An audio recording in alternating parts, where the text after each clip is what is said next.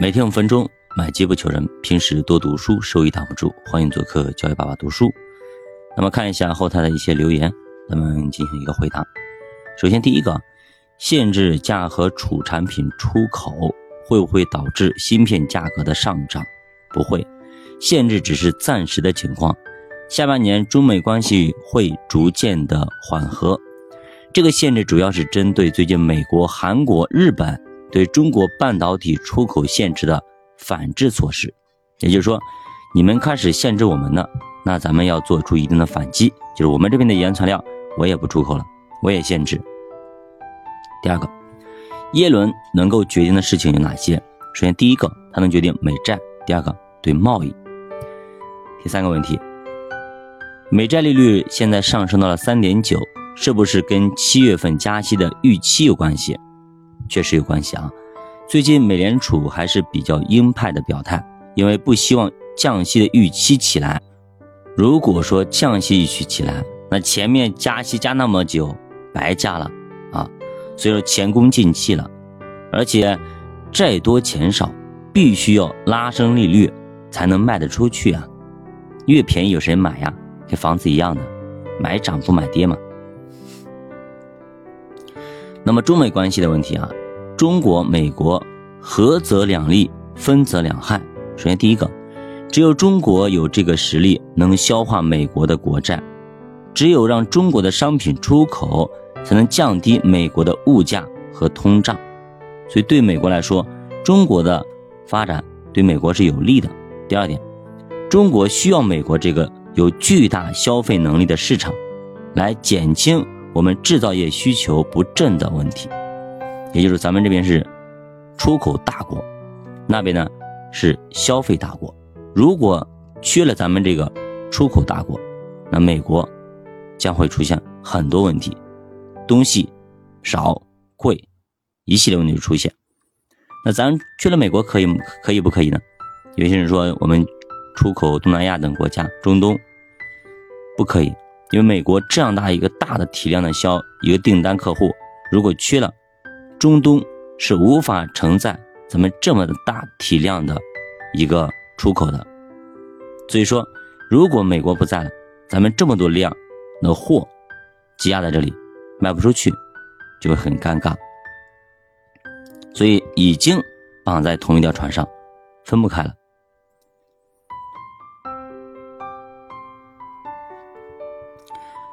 那昨天盘面是开盘下跌，不过幅度不大，对吧？那昨天的情况为啥会出现？其实就是因为现在大家信心不足，增量资金等等还在观望啊，风格来回的切换，所以说缺乏一个主线，还是需要政策导向。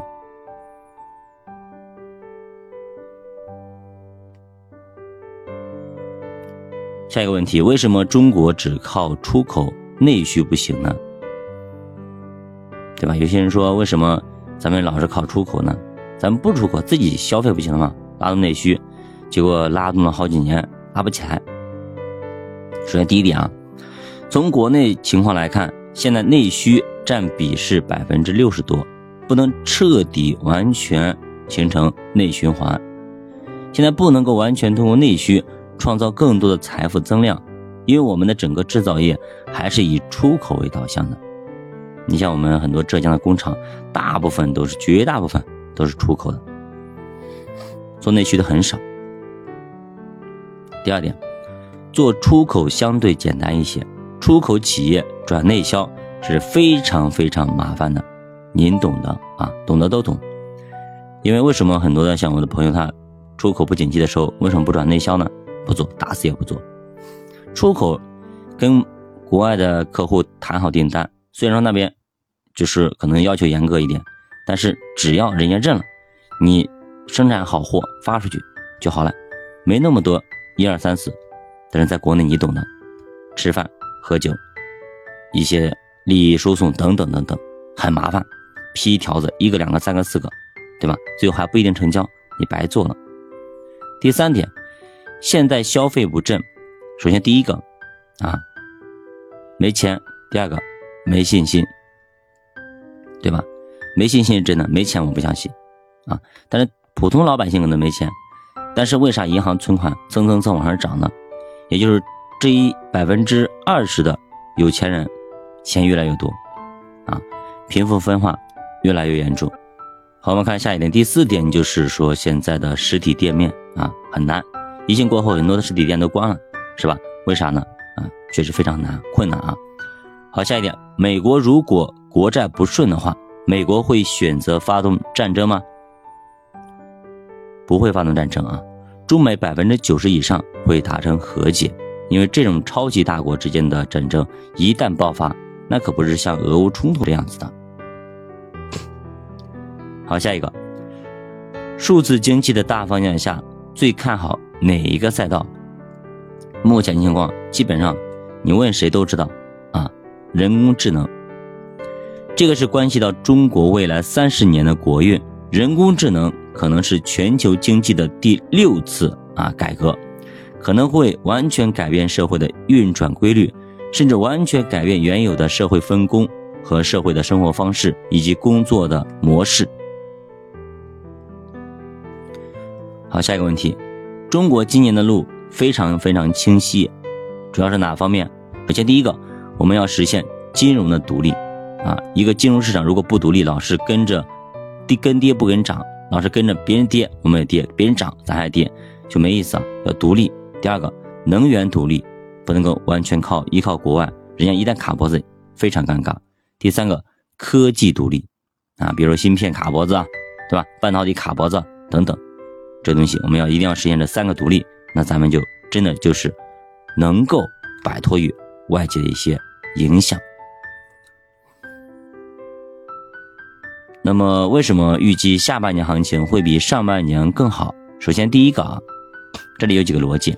第一个，PPI 社融和中长贷库存周期对下半年行情都是有支撑的，数据来看非常啊 OK。下一个，中美关系。有望在下半年进行缓和，会带来一系列的利好。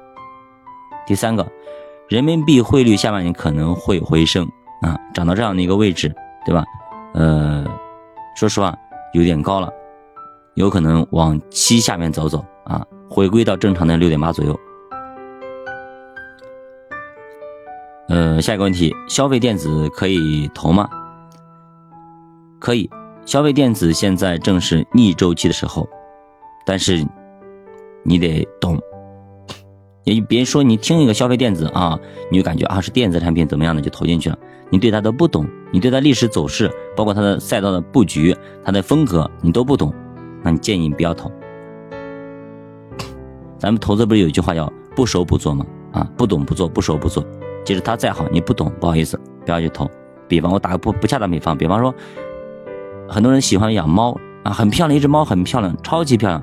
但是呢，对吧？你也想养，但是你养拿来之后，你发现你对于猫过敏，你们家孩子对猫过敏，对不对？你看到猫掉毛，你受不了，你每天去铲屎，你太受不了了，对不对？那这个猫对于你来说就是一个超级大负担，但对于那些爱猫人士、爱养猫的人士，那是一个小可爱，对你来说就是一个超级大负担。你们能明白我的意思吗？好，那个投资这种赛道单赛道的，或者说配置以外的，拿去做定投的、做这种抄底的等等也好，占总资产的百分之多少？一般建议占总资产的百分之十五到百分之二十五之间，不要太多。你要控制好回撤，就是一般情况下啊，这种回撤都是蛮大的。比方说它是极端回撤啊，比方说啊最大最大回撤百分之五十，对吧？那么你能承受得了吗？你肯定承受不了。那这个时候呢，如果你拿了资产的百分之二十，那百分之二十乘以百分之五十，也就百分之十的回撤，对吧？总体总资产的百分之五十十的回撤，那这样的话你还能够接得接受得了，这就是我们为什么按照比例来配置的一个原因。